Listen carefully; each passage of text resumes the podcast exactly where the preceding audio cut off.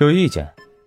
裴玉挑眉，见金兆尹连连摇头，表示没有意见，这才勾起了唇角，随后又淡淡的看了顾阮一眼，还不走？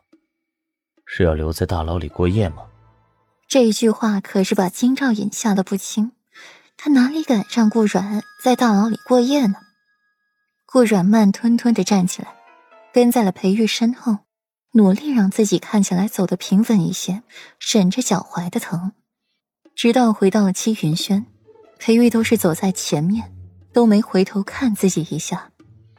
顾阮拖着一条伤腿上床，衣服鞋子都懒得脱，直接裹了被子睡，连晚膳都没有。裴玉一回来便去书房处理公务，弄完时才出来。外面的天色已经完全黑下了，这才想起了顾阮来，一回来就安静的不行。从京兆府尹那儿回来也一句话不说，换来了漠河才知是马场那儿受了委屈，尤其是听到了顾阮坠马，脸唰的一下沉下，摔了门就朝七云轩赶。刚进内室，就看见了被子里藏了人，趁这张脸往里边去。去掀开被子，竟是发现他连衣服都没脱。冉冉，醒醒！裴玉拍一拍顾冉的脸，意图把他喊醒。别碰我，我困了。顾冉闭着眼睛，下意识的去推裴玉的手，手拉拢着自己的衣服，不给裴玉碰。顾冉这不动还好，一动衣服就更乱了，暴露出了自己血迹上的青紫，看得裴玉默默一沉。手上的动作更加麻利的去扒顾阮的衣服，手臂上、背上都是淤青，骇人的紧。别动，胆子大了还敢跳马？那下次你是不是就敢跳河了？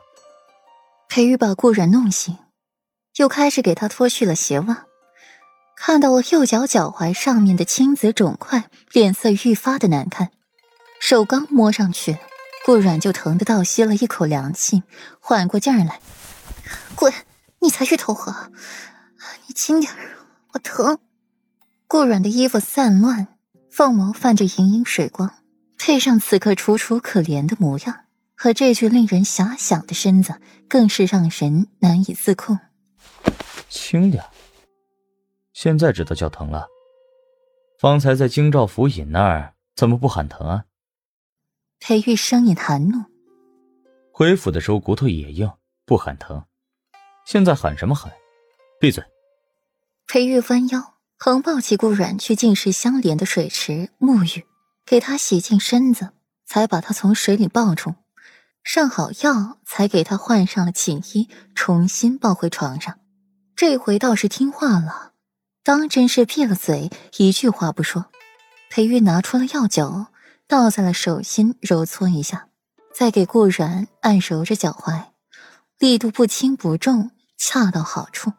顾然垂下了眸子，抿紧了唇瓣，忍着疼不说话。裴玉也在一边打量着顾然的反应，脸上清清冷冷的，逆来顺受的模样，像极了一年前，也是这般软硬不吃，既没好脸色，也没有搬着一张臭脸。可就是这样，更惹得裴玉心底窝火。这副不冷不热的姿态，当初看了心底就揪心，用了半年的时间才让他软化一些。现在又回到了当初那样子，裴玉心底不愉，手上不由得加重了力气。顾然也只是淡淡的蹙一下眉，怎么不说话？两人沉默已久，顾然闭了闭眼，将脚收回来。盖过了被子就要睡下，拉过被子，瞬间说了一句：“我该怀疑自己妻子与别人有染的夫君，没话说。”裴玉默了，看着背对自己睡下的顾软，眸子划过了一抹深色，唇瓣微抿，起身去净手，才回到了床榻睡下。顾软从那里夺过了被子，从身后抱住他，将顾软整个人抱进了怀里，前胸紧贴着顾软的后背。顾阮睁眼，感受到了裴玉胸腔的震动。第二天，顾阮睁眼，眼前的景物尽收眼底。顾阮揉了揉眼睛，发觉自己不在齐云轩，而是在一处很陌生的地方。